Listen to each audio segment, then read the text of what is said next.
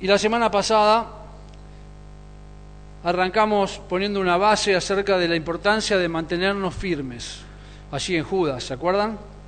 Y vimos que era importante estar para conservarnos firmes, sobreedificándonos en la fe, orando de acuerdo a la voluntad de Dios y esperando no perder de vista que el Señor viene a buscarnos. Algo que no mencioné el domingo pasado, porque era un domingo de elecciones y no quería, si alguien me escuchaba con el micrófono, que me interpretaran como este, que estaba haciendo propaganda política. Creo que somos personas inteligentes para entender cuáles son las propuestas o cuáles son las líneas a las cuales los movimientos políticos se dirigen. Y tristemente, los que hoy están gobernando nuestro país tienen la idea política del movimiento globalista, destruyendo la cultura, destruyendo la familia con todo lo que se ha votado en los últimos años acerca del matrimonio igualitario, de eh, la obligación de tener un lugar en cada trabajo para personas transexuales, para este, aceptar el aborto y todas las cosas que hoy estamos tomando como normal. Entonces, cada uno tiene que saber cuáles son las responsabilidades que tiene delante del Señor, pero tengamos en cuenta esto cuando tenemos que elegir personas para gobernar. Por supuesto, yo estoy convencido de que el que pone y saca a los gobernantes es el Señor. Romanos dice eso. Y Él nos da a los gobernantes que no merecemos, así que algo mal habríamos hecho en Argentina.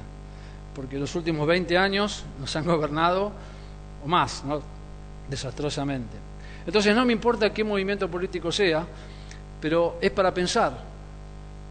¿No? Si es, no vamos a nombrar los partidos porque no quiero que quede grabado eso, pero pensemos, porque eso también es parte de nuestras convicciones en cuanto a lo que creemos. Ya vimos entonces la semana pasada cómo mantenernos firmes en la fe y hoy vamos a mirar un pasaje, hoy es un mensaje medio para mí este, diferente, me gusta tratar de predicar expositivamente, elegir un pasaje y quedarme ahí, pero hoy vamos a ir en dos pasajes de la Biblia, vamos a tratar de ser expositivos igual, pero vamos a estar yendo en el comienzo de la Biblia, en el libro de Génesis y en Efesios capítulo 5, tratando de ver esos dos pasajes en paralelo. Y hoy quiero que veamos acerca de, y tengo que decir el título y el pasaje, si no, Miki me va a retar, el propósito de Dios para la familia. Porque uno de los objetivos de destrucción de este movimiento es la familia. Y sabemos nosotros que la iglesia se fortalece y crece bien fortalecida cuando está sostenida por familias fuertes, por matrimonios, familias con hijos que crecen y se mantienen firmes en la palabra de Dios. Entonces lo que vamos a ver hoy es algo que conocemos todos, son principios muy conocidos, pero que no está de más repasarlos y volver a refrescarlos y volver a preguntarnos si son los mismos valores que estamos manteniendo nosotros y viviendo día a día en nuestras familias. Y hoy hablar de la familia nos va a involucrar a todos, esposos, esposas, abuelos, nietos, novios, novias que están por casarse.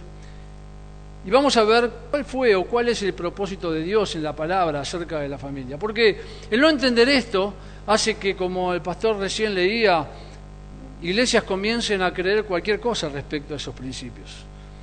Si no toman la Biblia como base de su enseñanza y la sana doctrina, entonces es posible nombrar a un pastor transexual o gay. Y que no van a sostener la iglesia para que siga siendo el baluarte de la verdad. Entonces, en Génesis capítulo 1, 2, perdón, capítulo 2, encontramos allí el propósito de Dios para la familia. Cuando terminó de crear todo lo hermoso que disfrutamos todos los días y que también humanamente estamos destruyendo todos los días, Él se encargó de establecer allí la primer familia. Y en Génesis capítulo 2, versículo 18 dice, y el Señor Dios dijo, no es bueno que el hombre esté solo, le haré ayuda idónea para él. Y el Señor Dios formó de la tierra todo animal del campo, toda ave del cielo, y lo trajo al hombre para ver cómo lo llamaría. Y como el hombre llamó a cada ser viviente, ese fue su nombre.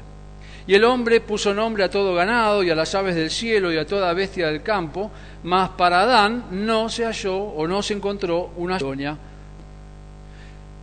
Siempre recuerdo cuando era joven y asistí a uno de los campamentos Palabra de Vida San Miguel del Monte, esos campamentos a los que fuimos, seguramente un poquito antes de la época de Tommy, eran campamentos que había que ser realmente hombre para ir. ¿eh? Cabañas sin ventanas, baños sin vidrios, había que estar allí bañando y de golpe se cortaba el calefón, no sé lo que había, y el agua fría.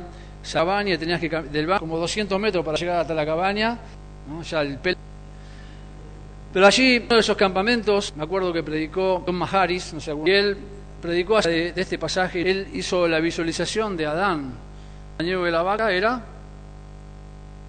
toro, el vaco no existe, el toro. Es decir, no creó dos vacas para que se procreen.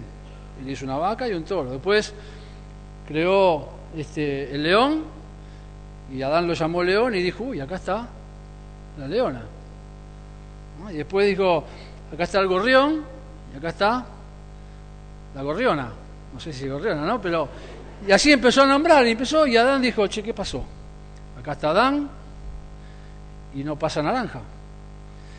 Y entonces Dios dijo que no era bueno que él esté solo y en versículo 21 dice, entonces el Señor Dios hizo recaer un sueño profundo sobre el hombre. Hombres, ¿ven lo que viene como consecuencia de dormir? ¿No? Y este se durmió y Dios tomó una de sus costillas y cerró la carne en ese lugar y de la costilla que el Señor Dios había tomado del hombre formó una mujer y la trajo al hombre. Y me imagino que cuando Adán se despertó, debe haber visto lo más hermoso que podría haber recibido en ese momento de toda la creación de Dios. Y esa debería ser la sorpresa, la sensación, la vivencia que cada esposo debe tener. Porque Dios dijo que no era bueno que el hombre esté solo. Y aquí encontramos el primer principio respecto al propósito de Dios para la familia, que fue iniciado por Dios.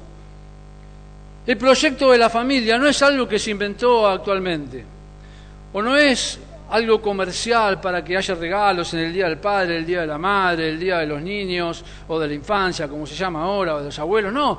El propósito de Dios fue iniciar este proceso para formar familias. Él vio que el hombre necesitaba de un complemento, de una ayuda idónea, de alguien que iba a hacer completo a él. El hombre solo estaba incompleto. Alba, presta mucha atención, no está peine, pero porque esto es parte de lo que vamos a ver en la conseja matrimonial. Así que ya te adelanto algo. Absalón, Florencia, Ale y Tommy también, ¿eh? que están ahí en el proceso de casarse, así ya van tomando un poquito de idea. Y si alguno está pensando en casarse, presta atención. Dios te puso a alguien al lado que es el complemento que necesitabas. Una vez me contaron, y no sé, realmente lo probé, pero eh, para mí me resultó, no sé si alguno lo quiere probar en casa, que si vos tomás una naranja y la cortás a la mitad, y esas dos mitades las volvés a apoyar una con otra y las dejas allí por algunos días, esa naranja se mantiene. Pero si cortás otra naranja y cruzás las mitades, se pudren. De ahí viene el dicho de es mi media naranja.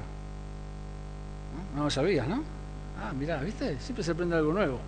Porque cuando es la mitad que corresponde a esa naranja, se mantienen, pero cuando es una mitad que no es la que corresponde, se pudre. Y entonces decía que a Eva era la media naranja que necesitaba Adán para formar esa familia.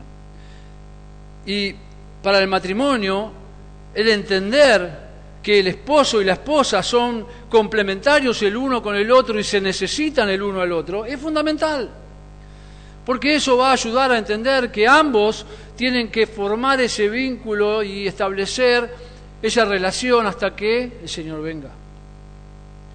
Él creó a la familia con el propósito de que el hombre y la mujer puedan disfrutar de esa hermosa relación que Él pensó y diseñó. Y esa relación comenzó como una relación heterosexual. ¿Saben lo que significa esa palabra? hace, me reía, le comentaba a Mari, hace muchos años, ¿se acuerdan del programa CQC? Eh, había un notero que estaba en la calle preguntándole a la gente, cuando comenzó todo esto de los movimientos homosexuales y gays y todo eso, y salía a la calle a preguntarle a, algunas personas, ¿usted es heterosexual? Y dije, no, no, yo soy macho, decía. Y la palabra heterosexual significa que uno eh, se une con el sexo opuesto. Y Dios cuando diseñó la familia, la diseñó de esa manera. Él hubiera creado un hombre si hubiera querido que haya una relación homosexual. En lugar de una Eva, hubiera creado otro Adán. O si en la naturaleza él hubiera querido que una vaca se eh, con otra vaca, hubiera sido así, pero no sucede en la naturaleza. En la naturaleza hay una hembra y un macho. Perdón. Vamos a lubricar la garganta. es un tema difícil. Y cuando Dios pensó en la familia, lo pensó de la misma manera, por eso Él diseñó una relación entre un hombre y una mujer. No fue el plan de Dios que un hombre se una a un hombre, que una mujer se una, que un hombre se una a un caballo, o que una mujer se una a un animal. No, no. En la palabra de Dios, en el comienzo, en la creación, vemos el diseño de Dios para la familia. Y no podemos rebajar bajo ningún concepto, ni tenemos el derecho de rebajar este principio que Dios estableció, aceptando lo que hoy nos quieren imponer. Y si miramos en el transcurso de las páginas de la Biblia, vamos a encontrar cómo Dios condena y aún allí por Corintios y creo que por Gálatas él dice que aquellos que son los que practican esas clases de inmundicias no van a heredar el reino de Dios. Entonces Dios estableció este principio, esta familia, para que sea una relación heterosexual. Jehová hizo una mujer. Varón y hembra los creó unos versículos antes del capítulo 2 en 1, 27 y 28, creó pues Dios al hombre, imagen suya, imagen de Dios lo creó, varón y hembra los creó.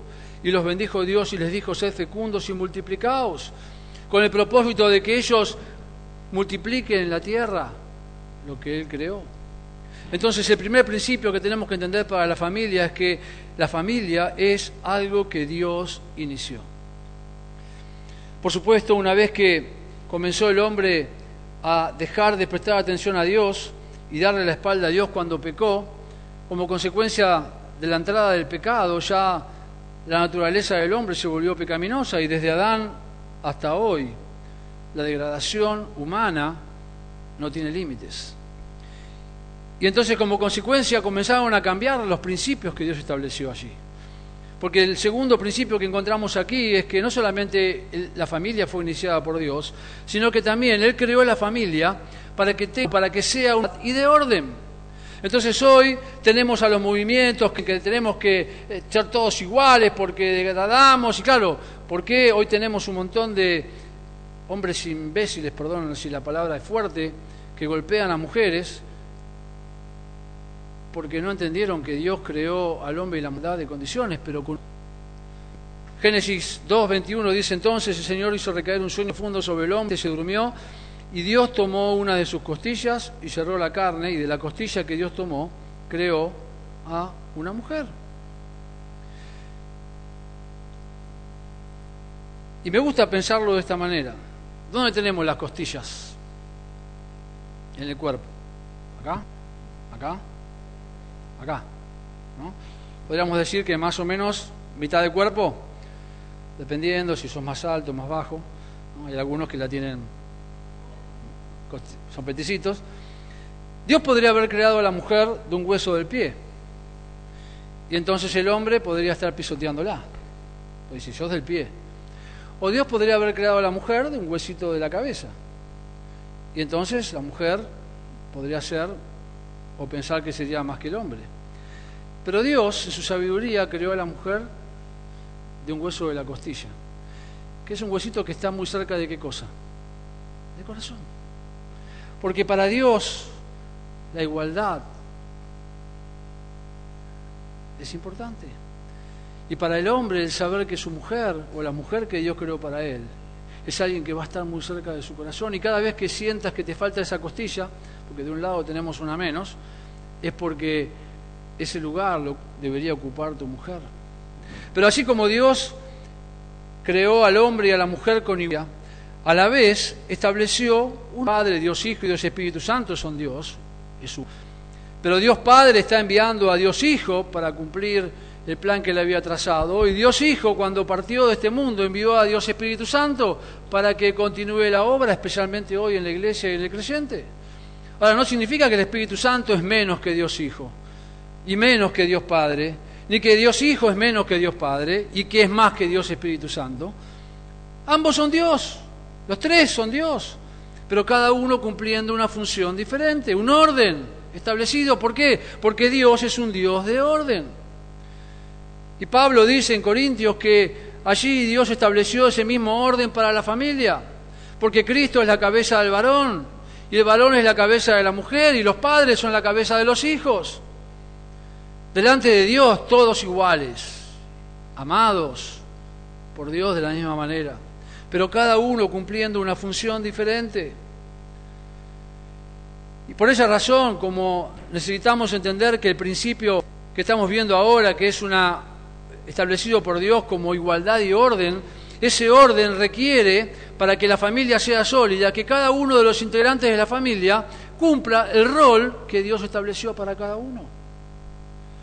Podríamos estar con dos o tres mensajes para esto, ¿no? Los que van a tomar conmigo la clase de, aconsejamiento prematrimonial, esto va a, tardar, tres semanas, así que no vamos a ver hoy tres semanas, pero vamos a resumirlo muy rápidamente y lo conocemos. Dios estableció responsabilidades para cada uno dentro de la familia. En este punto vamos a ver solamente el esposo y la esposa, después vamos a hablar de los padres y los hijos. Pero mujeres, esposas, allí en Efesios capítulo 5, no lo vamos a leer, pero dice en primer lugar, antes de introducir el tema del matrimonio, comparándolo con la relación de Cristo y de la iglesia, comienza todo ese párrafo con el versículo 21 diciendo, someteos unos a otros en el temor comienza con la sumisión de cada uno a Dios en primer lugar. Y entonces después la esposa, la esposa debe cumplir dos responsabilidades, la de respetar a su marido y someterse a él. Ahora esa palabra, y seguramente el domingo que viene tendré un movimiento feminista acá en la puerta quejándose. Y ya cuando los pastores preparamos un mensaje para una predicación de un casamiento, tenemos que tener cuidado que decimos, porque no sabes quién está allí sentado y si te puede parar alguien a discutir acerca de esta palabra someterse porque ha sido tan tergiversada y mal usada por la humanidad a causa del pecado. Que en el plan de Dios el orden que Él estableció para las mujeres entender que es tan importante como el marido, pero que su función es ponerse debajo de.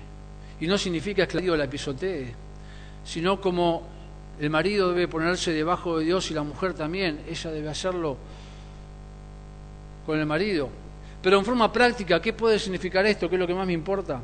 Que la esposa debe ayudar y apoyar a su marido, que debe mantener una vida espiritual buena, que debe vivir siendo agradecida, no quejándose todo el tiempo, que debe mostrar confianza en las decisiones del marido, apoyándolo y también marcándole cuando está y que debe trabajar para hacer que el hogar sea un lugar seguro podríamos seguir enumerando, pero esa es la tarea de la mujer, la responsabilidad que Dios estableció. Y marido, la lista es más larga. Los versículos de Efesios y de Colosenses son más largos para el marido y de Primera Pedro que para la mujer. Así que cuánta responsabilidad en el hombre. Dios nos ha puesto marido y guiar, liderar a nuestras esposas. Como Dios lo hizo con su iglesia, como Dios lo hace con su iglesia. ¿Y cómo puede hacer esto el marido? Con un amor incondicional hacia su mujer. No pone condiciones. Si vos cocinás milanesa, yo te amo. Si no la cocinás, no. Si me lavas la ropa con jabón ala, te amo. Si me la lavas con querubín, no. Con un amor intenso. La verdad que cuando hablamos del amor tenemos que entender que el amor en la Biblia no es un sentimiento. Porque cuando lo manejamos como un sentimiento, entonces hoy me levanté mal, no tengo tanto amor. Y mañana me levanté bien y te amo con un montón. No, el amor es un compromiso. Así como Dios nos ama incondicionalmente, el marido y la mujer con un amor intenso, con un amor desinteresado, con un amor sacrificado,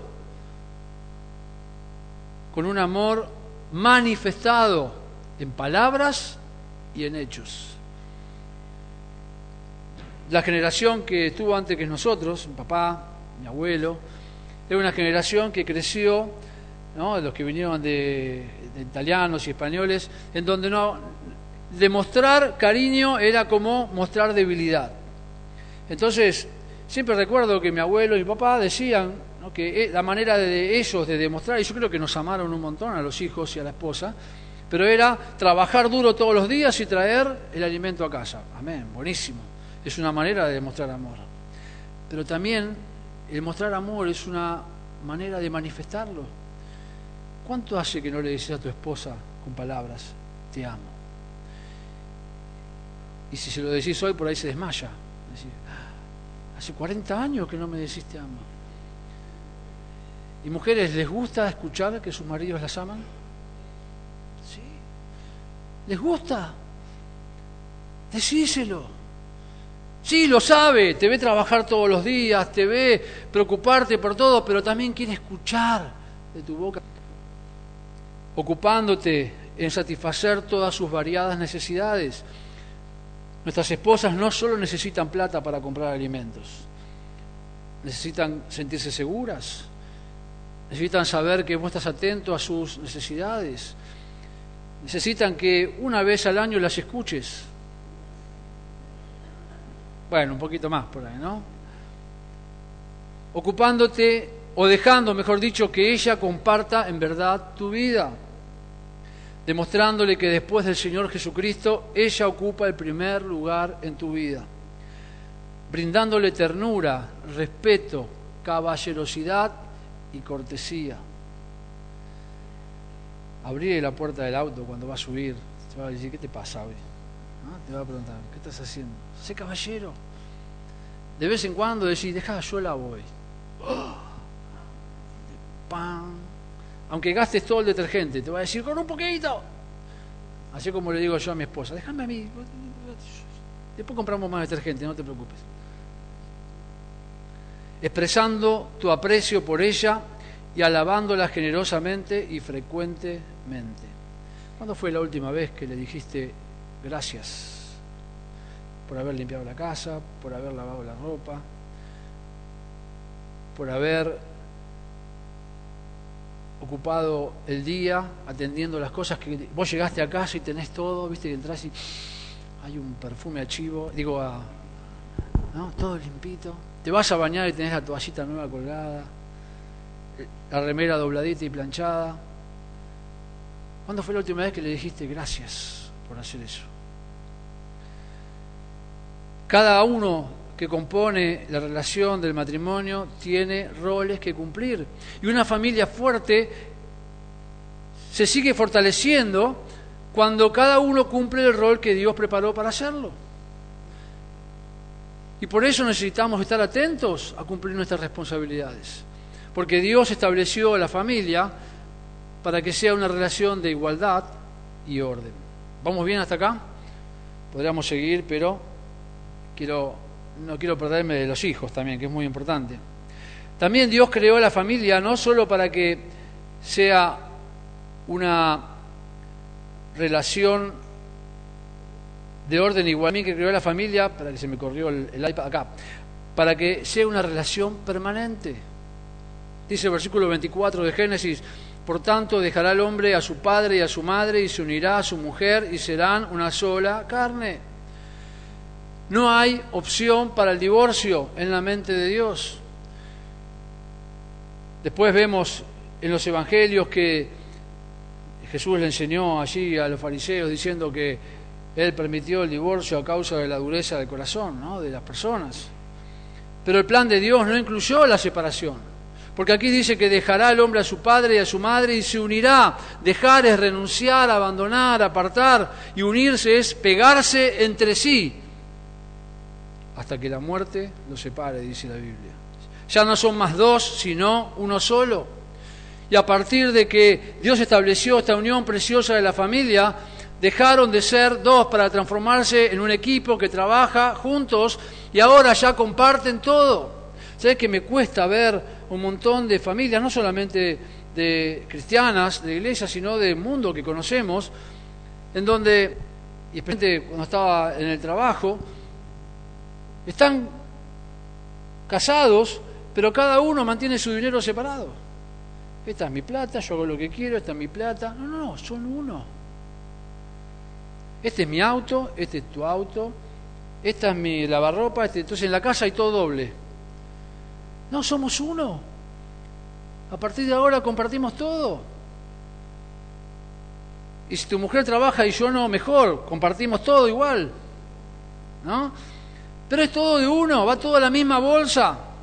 Porque la riqueza, la pobreza, la enfermedad, ¿se acuerdan cuando estábamos allí parados frente al juez o al pastor, cuando dijimos, prometo serte fiel en las buenas y en las malas, en salud y enfermedad, en pobreza y en riqueza? Bueno, todos uno ahora. Ese es el plan de Dios, que compartamos toda la vida. Él dijo en Mateo capítulo, por esta razón el hombre dejará a su padre y a su madre, por consiguiente ya no son dos, sino una sola carne. Por tanto, lo que Dios ha unido, ningún hombre lo separe. Ningún hombre lo separe. Entonces, el plan de Dios para la familia es una relación permanente. Es interesante notar aquí que dice en Génesis, dejará el hombre a su padre y a su madre. ¿Quién era el padre y la madre de Adán y el padre y la madre de Eva? Dios. Entonces siempre me pregunté, ¿por qué Dios estableció ese principio allí cuando no había padres o suegros para un principio que duró por siempre, para toda la eternidad, para la actualidad? Y cada vez que tenemos la, la charla de aconsejamiento, no están los padres presentes de los que se van a casar. Pero quiero aprovechar hoy, si algunos que somos padres, para que también entendamos esto. Dios tendría que haber puesto, por tanto, dejará el hombre a su padre y a su madre, y después debería haber venido un versículo que por ahí Moisés se lo, se lo comió, no lo puso, que diría, por tanto, los padres dejarán a sus hijos para que formen una relación. Porque el principio es, papis, que cuando nuestros hijos se van a casar, asumiendo el compromiso y el desafío de familia, donde vos no más nada que ver tenerlos para ayudar, para aconsejarnos, si nos piden consejo. Y si no nos piden, que aprendan a los golpes. Pero papá y mamá, nuestros hijos comienzan una familia y deben comenzarla. Como vos y yo, cuando nos casamos y aprendimos, y tuvimos que pasar esa etapa. Estoy preparando en algún momento de juntar, juntarnos con los matrimonios que aconsejamos, que son unos cuantos acá en la iglesia, para que nos cuenten sus vivencias de estos años que han pasado, tres, cuatro, cinco años. Y seguramente hay muchas cosas para reírse y otras para llorar. Pero será lindo, porque es un proceso donde uno va aprendiendo. Dios instituyó o inició el matrimonio con el propósito de que sea una relación de igualdad y orden, de que sea una relación permanente, pero también de que sea una relación íntima. Versículo 24, por tanto, el hombre dejará a su padre y a su madre y se unirá a la mujer y serán sola carne. Una sola carne allí habla de relaciones íntimas. Y entonces, cuando uno se une a su esposo, a su esposa, ya comparte la intimidad y se transforman en una sola carne. El matrimonio es una entrega total y un compartir totalmente de la persona total con otra persona hasta la muerte. Toda nuestra vida queda unida en esa relación de familia. Entonces, podríamos seguir, tenía más principios, pero puse los que son, creo, básicos. Hoy quieren destruir la familia. Y si no entendemos que la familia es un principio que Dios inició, va a ser fácil que la destruyan. Ese fue el plan de Dios para nuestra iglesia, para vos y para mí. Y esa familia está establecida para que haya una relación de igualdad y orden no es más importante la mujer que el hombre, ni el hombre que la mujer. Para Dios ambos son importantísimos, pero cada uno tiene una función que cumplir. Y para que esa familia se fortalezca y crezca haciendo responsabilidad en esa relación, debe ser íntima y permanente. Y cuando la familia se agranda, entonces ya pasamos al siguiente paso de lo que es la familia, es la relación de los padres y los hijos. Y acá creo que todos estamos involucrados. Y allí vamos a ir a Efesios capítulo 6, entonces ahora para ver lo que Pablo dice acerca de esto. Él da instrucciones muy claras, tanto para padres como para hijos, respecto a cómo debe ser la conducta de ambos en una familia que crece fortalecida en Dios. Veamos primero a los hijos. En primer lugar, los hijos deben obedecer y honrar a sus padres. Efesios capítulo 6, versículo 1. Hijos, obedeced en el Señor a vuestros padres, porque esto es justo. Honra a tu padre y a tu madre, que es el primer mandamiento con promesa, para que te vaya bien y seas de larga vida sobre la tierra. Obedecer es estar sujeto a hacer caso o en atender como en el caso de las esposas, allí en versículo 22, cuando dice que las deben someterse al Señor. Y los hijos deben hacerlo como al Señor, es decir, porque esto agrada a Dios. Pablo en Colosenses 3:20, no lo busquen, dice, hijos, sed obedientes a vuestros padres en todo, porque esto es agradable al Señor. Y aquí en Efesios Pablo dice que el que los hijos obedezcan a sus padres es algo que es justo, es correcto, porque Dios los pide porque está en la relación sabia que es parte de la naturaleza divina. Los padres se someten a Dios porque van a guiar a sus hijos en el camino que Dios preparó para ellos. Por eso cuando presentamos un bebé, como hace poquito a Ramón, no oramos por Ramón solamente, sino que oramos por los padres, para que ellos tengan la sabiduría que Dios da guiar a los hijos en el camino que ya Dios ha trazado para ellos. El versículo 2 se basa en Éxodo capítulo 20, Deuteronomio capítulo 5, cuando Moisés dio los diez mandamientos. Honra a tu padre para que tus días se alarguen en la tierra que Jehová tu Dios te da. La palabra honrar significa que el hijo considera a sus padres dignos de respeto, del honor que es una actitud del corazón, honrar, mostrar respeto o dar reconocimiento. Pablo introduce esta razón para ser obedientes y honrar a los padres. Es el primer mandamiento con promesa. Y además, este mandato trae un bienestar para los hijos. Porque él dice en versículo 3, para que te vaya bien y seas de larga vida sobre la tierra. ¿Querés que te vaya bien? Y el que, te va, que tengas largos días sobre la tierra no significa que vas a vivir muchos años. Pero querés disfrutar de una vida plena y de una vida satisfactoria, sé un buen hijo, obedeciendo a tus padres y honrándolos como Dios los pide. Porque la promesa que Dios pone como consecuencia es que el hijo que sigue las normas y la sabiduría de sus padres disfrutará de una vida mejor. ¿Algún padre de los que están aquí hoy aconsejaría a su hijo en algo que le haría mal? No. Entonces, hijos, los consejos que los padres les van a dar tienen el propósito de ayudarles a tener un mejor pasar en la vida.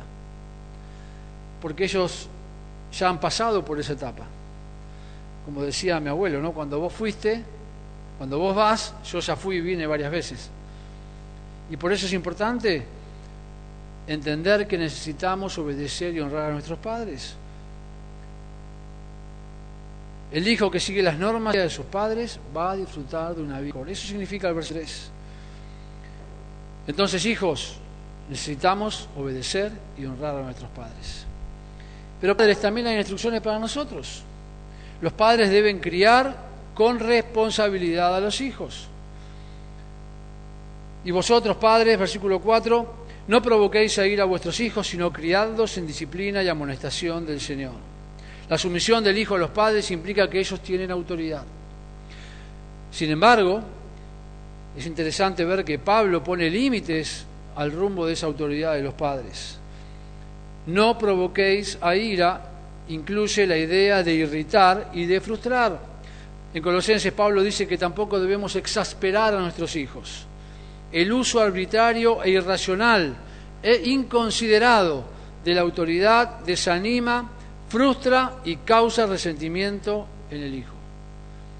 Cuando los padres se dedican a ver solamente las faltas de ellos o cuando tienen otras prioridades en su vida y no dedican tiempo a sus hijos, lo frustran. Yo les conté una vez la historia, creo que fue en el campamento, este trabajo que tenía allí en, Farabela, hablando de los hijos, ¿no? lo lindo, de poder, de expectativa, ¿no? de este, animarlos a crecer, a estudiar, a prepararse.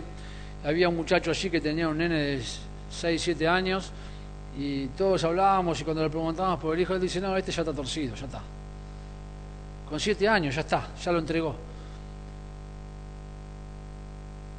Cuando yo le pregunté, no, pero es tu responsabilidad que el chico pueda cambiar. Y a veces hay padres que piensan así, no, este ya está, este perdido, Franquito, por ejemplo, ya, no, ya está, no tiene cura, no, mentira.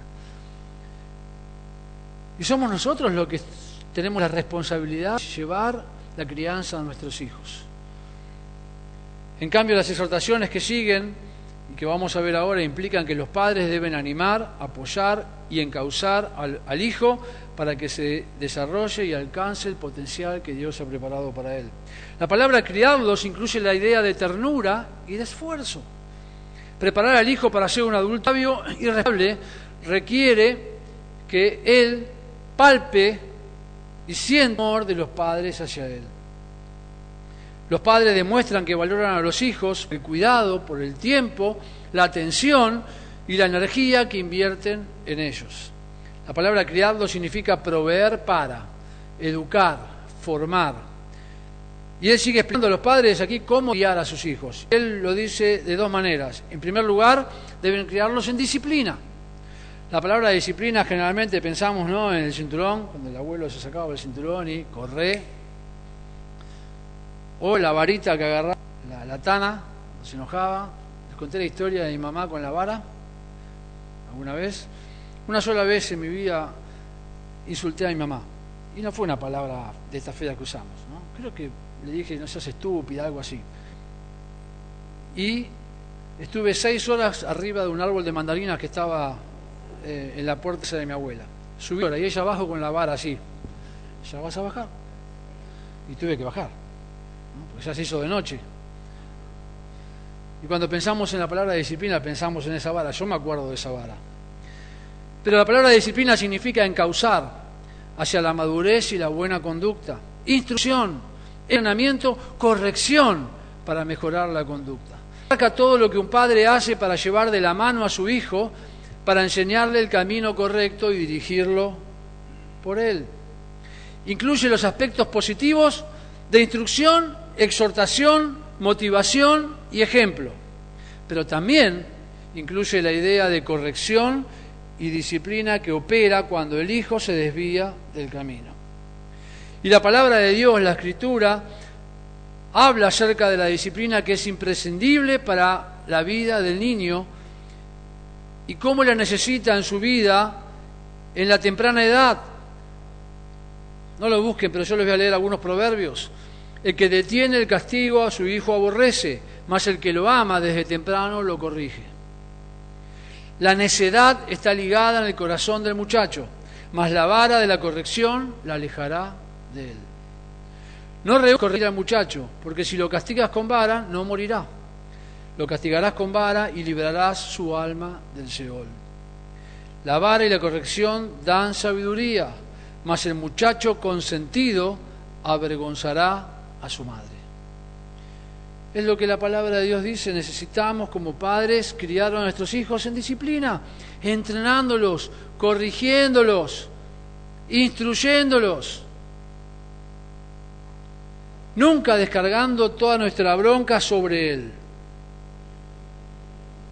entendiendo que Él debe comprender que nuestro propósito para su vida es ayudarle a ser un adulto sabio en el futuro. Entonces debemos criar a nuestros hijos en disciplina, pero también dice Pablo que debemos criar a nuestros hijos en amonestación. Esto que estoy hablando son como cuatro predicaciones para la reunión de matrimonios. Estoy resumiendo todo en una. Así que hay cosas que se van a escapar, pero esperemos que vayamos a, lo que quiero que entendamos acerca de lo que Dios pensó para la familia. Debemos criar a nuestros hijos en disciplina, pero también en amonestación. Amonestación significa enseñanza, instrucción, advertencia, probablemente con más énfasis en las advertencias, reproche, pero también incluye la instrucción positiva.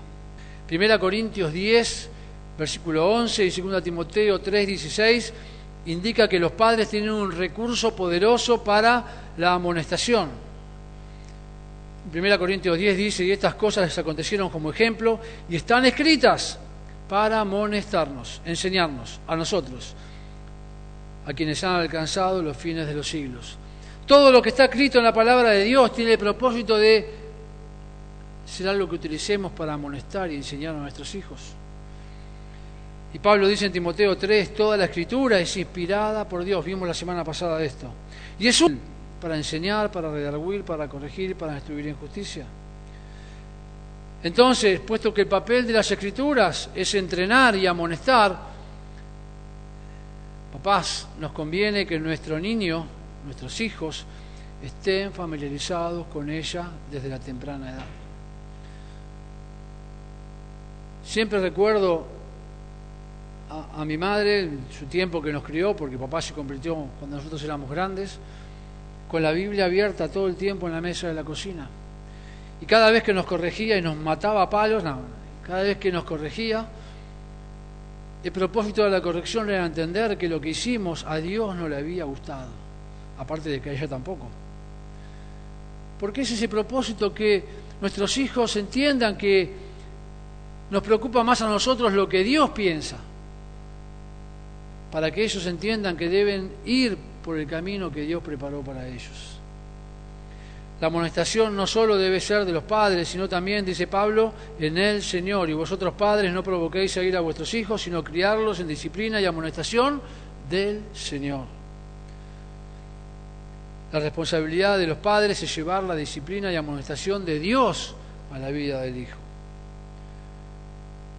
A través de la Escritura, encontramos que esta es la enseñanza que Dios nos ha dejado, padres e hijos, el modelo que debemos seguir para que nuestros hijos crezcan en el camino que Dios ha preparado para ellos. Cuánta responsabilidad que tenemos. Cuánta responsabilidad que tenemos de no perder este principio. Yo sé que hoy en día es recontra difícil porque todos estos movimientos que tenemos, ¿no? y, Hemos tenido un caso de alguien que venía a nuestra iglesia hace mucho tiempo, que estuvo casi a punto de perder a su hijo, que asistencia social se lo saque. Pero aún así necesitamos como padres cumplir con la responsabilidad que Dios nos ha puesto, y es guiar a nuestros hijos en el camino que Dios ha preparado para ellos. Y para eso, papás, necesitas conocer la Biblia. Necesitas saber lo que Dios piensa para que cuando corrijas a tu hijo le digas, Dios dice esto. Lo que acabas de hacer no es algo agradable a los ojos de Dios. E hijos, necesitamos entender que la responsabilidad que Dios puso para nosotros es obedecer a nuestros padres. Porque ellos están buscando para nosotros un camino que nos va a ayudar a ser adultos con sabiduría.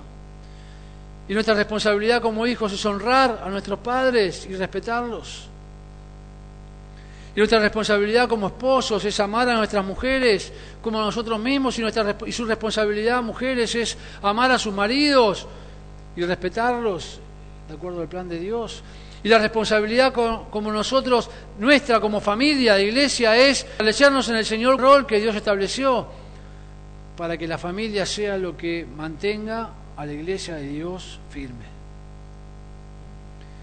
Conclusión.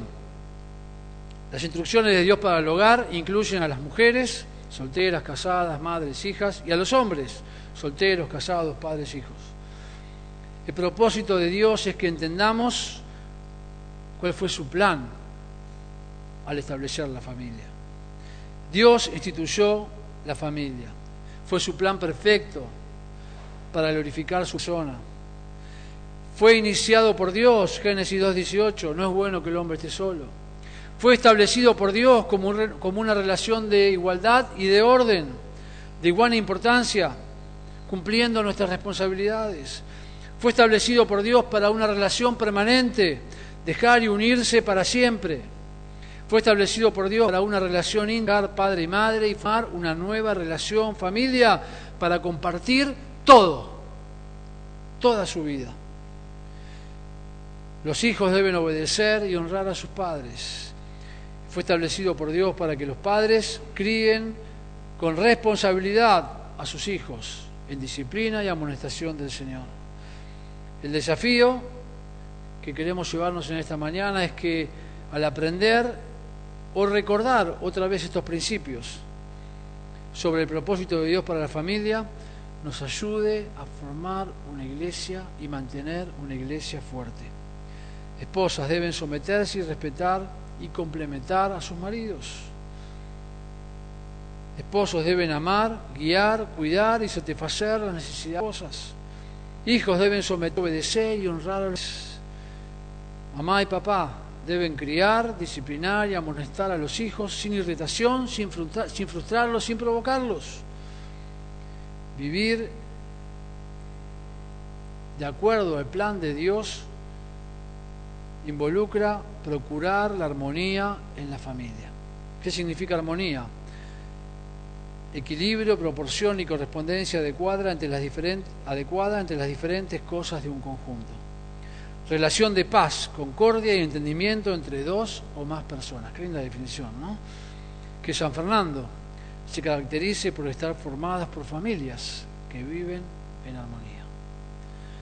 Hoy alguien está tratando de destruir la familia. Y si vos y yo compramos lo que nos venden afuera, de que el casamiento es para probar y después vemos, está bien que cada uno haga lo que quiere, que los hijos hagan lo que quieran, que los padres dejen a los hijos hacer lo que quieran. Entonces comenzamos a desvirtuar el plan de Dios para la familia. Pero si no estamos dispuestos a obedecer lo que Dios estableció y a seguir esas instrucciones y esa línea, la garantía, la promesa de Dios es que el resultado es tener familias sólidas, familias fuertes. Yo quiero tener una familia fuerte.